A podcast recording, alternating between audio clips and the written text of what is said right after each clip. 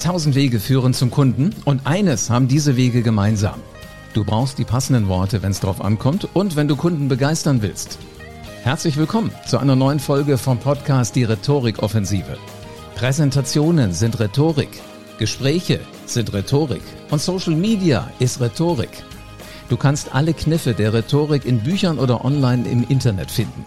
Und dann musst du den nächsten Schritt gehen und Rhetorik nach einem roten Faden in dein Business implementieren.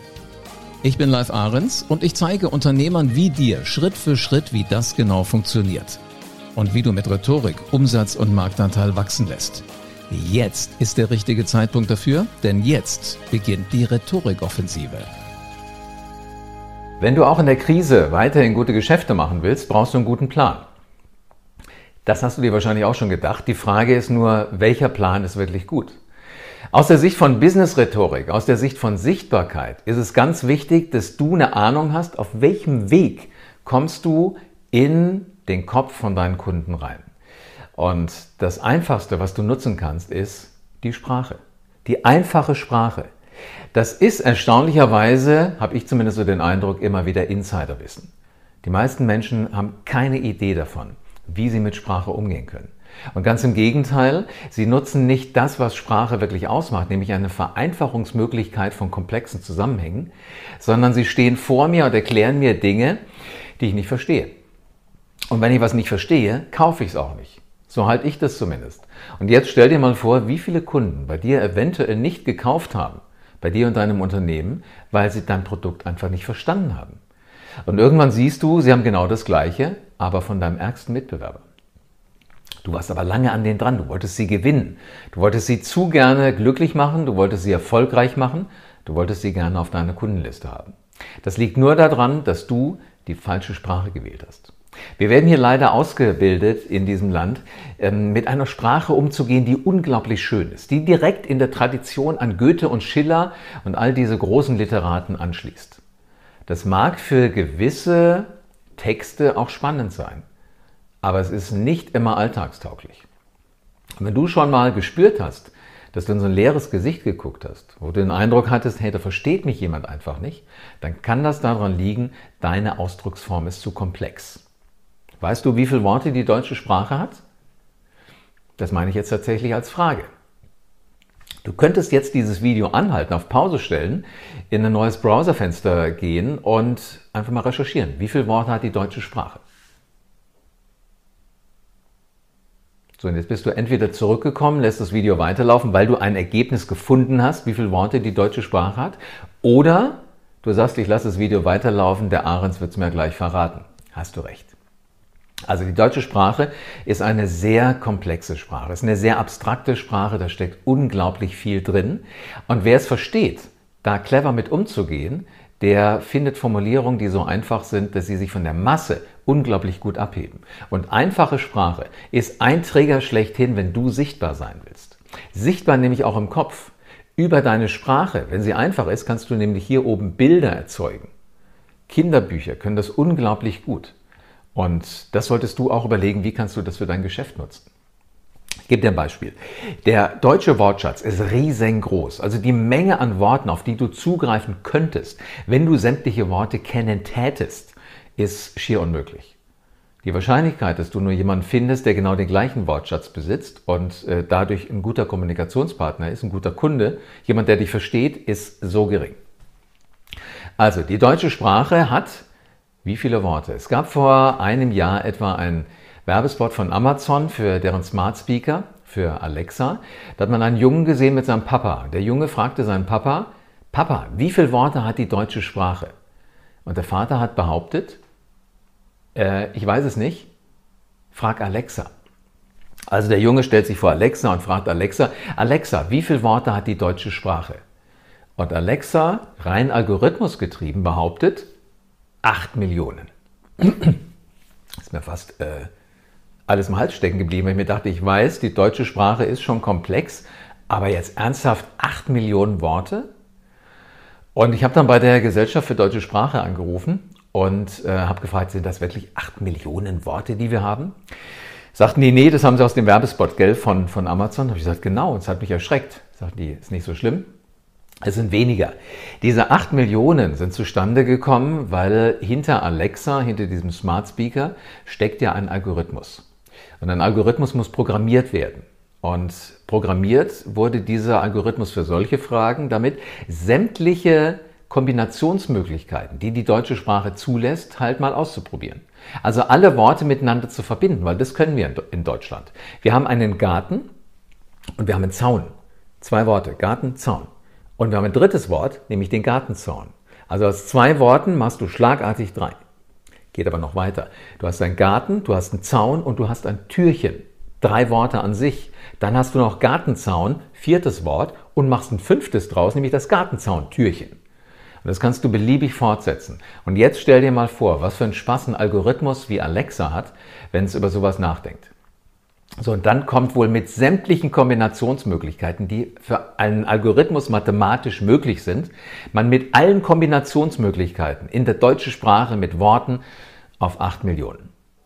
Das sind dann aber einfach auch Unsinnige dabei. Also wie Computernagel oder wie Gartenbutter. Das ist Schwachsinn. Deswegen sind die eigentlich raus. Und das, was wir tatsächlich an Wortschatz zur Verfügung haben, was wir als Gesellschaft benutzen, liegt bei 500.000. 500.000. Ja, stimmt, ist immer noch eine ganze Menge. Aber das können wir noch ein bisschen weiter eindampfen. Und jeder von uns, du ganz genauso wie ich, wir haben einen sogenannten aktiven Wortschatz. Das sind alle Worte, die wir im Laufe unseres Lebens mal aus eigenem Antrieb benutzen.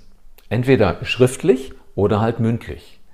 Ist ganz egal, wie du sie benutzt. Es sind insgesamt 40.000 Worte, auf die du im Laufe deines Lebens kommst unterschiedliche Tiefe natürlich. Wenn du früher für die Schule, für die Uni was geschrieben hast, hast eine ganz andere Tiefe hergestellt, als wenn du mit deiner Familie redest. Aber 40.000 sind noch 40.000. Das heißt, du musst sehen, dass dein Gesprächspartner, dein Kunde, dein Interessent die gleichen Worte benutzt. Sonst haut das eben nicht hin. Oder du dampfst es weiter ein. Und das machen solche Zeitung zum Beispiel, die möglichst viele Leser haben möchten, aber trotzdem eine gewisse Tiefe herstellen wollen. Also, das macht die FAZ, die Süddeutsche, der Spiegel, der Stern, der Fokus, die Neue Zürcher Zeitung, der Standard in Österreich. Die alle benutzen schon eine ordentliche Anzahl an Worten und zwar 7000. Also merkst schon, es wird immer kleiner. Bei 500.000 angefangen, auf 40.000, jetzt sind wir bei 7000. Spannende Frage allerdings, wie viele Worte benutzen diese Zeitungen, die unglaublich viele Menschen lesen, und zwar jeden Tag? Boulevardzeitung. Hier bei uns in Deutschland die Bildzeitung. Wie viele Worte benutzen die? Also wie groß ist der Wortschatz von, von der Bildzeitung? Der Wortschatz der Bildzeitung liegt bei, was glaubst du? Wann hast du sie das letzte Mal gelesen? Wann hast du sie mal in der Hand gehabt? Sag jetzt bitte nicht nie. Glaube ich nicht. Irgendwann nehmen wir die alle mal in die Hand oder wir surfen wenigstens auf Bild.de und kriegen mal einen Eindruck davon. Genau, es sind viele Bilder drin, stimmt. Aber die gehen noch weiter. Die Sätze, die sie bilden, die erzeugen auch Bilder in unserem Kopf. Dadurch sind sie ganz, ganz einfach und dadurch brauchst du nicht viele Worte. Also der Wortschatz etwa, mit dem die Bildzeitung agiert, liegt bei um die 400 Worten. Alle diese journalistischen Dinge, die sehr einfach sind aus dem Boulevardjournalismus, arbeiten damit. Und die gute Nachricht ist, das ist etwas, was du und ich längst nutzen. Das ist nämlich der private Wortschatz. Wir reden nicht so komplex daher, wenn wir beide uns austauschen. Da haben wir ganz einfache Worte. Morgens beim Aufstehen am Frühstückstisch mit der Familie, erster Kaffee mit Kollegen. Dann auf einmal, sobald wir am Arbeitsplatz angekommen sind, schalten wir in den 40.000 Worte Modus. Tiefe, Präzision, alles muss da rein. Aber ist es immer das, was andere Menschen verstehen? Das ist eine spannende und gute Frage. Dann, sobald du den Arbeitsplatz verlässt, gehst zum Sport, gehst abends Freunde treffen, äh, gehst noch aus, Biergarten, Weihnachtsmarkt, was auch immer, je, welche Jahreszeit du gerade hast, wenn du äh, deine Freunde triffst und schwupps, bist du wieder bei den 400 Worten. Reicht komplett. So, die Wahrheit liegt sicherlich irgendwo dazwischen, zwischen den 400 und zwischen den 40.000. Und das Beste ist, das haben wir eben in der Hand, wie wir das machen wollen. Ich kann dir nur aus meiner Erfahrung sagen, je weiter du das Richtung 400 Worte treiben kannst, je besser es dir gelingt, dich mit 400 Worten auszudrücken, desto höher ist die Wahrscheinlichkeit, dass du verstanden wirst, dass Menschen sich dir anschließen können.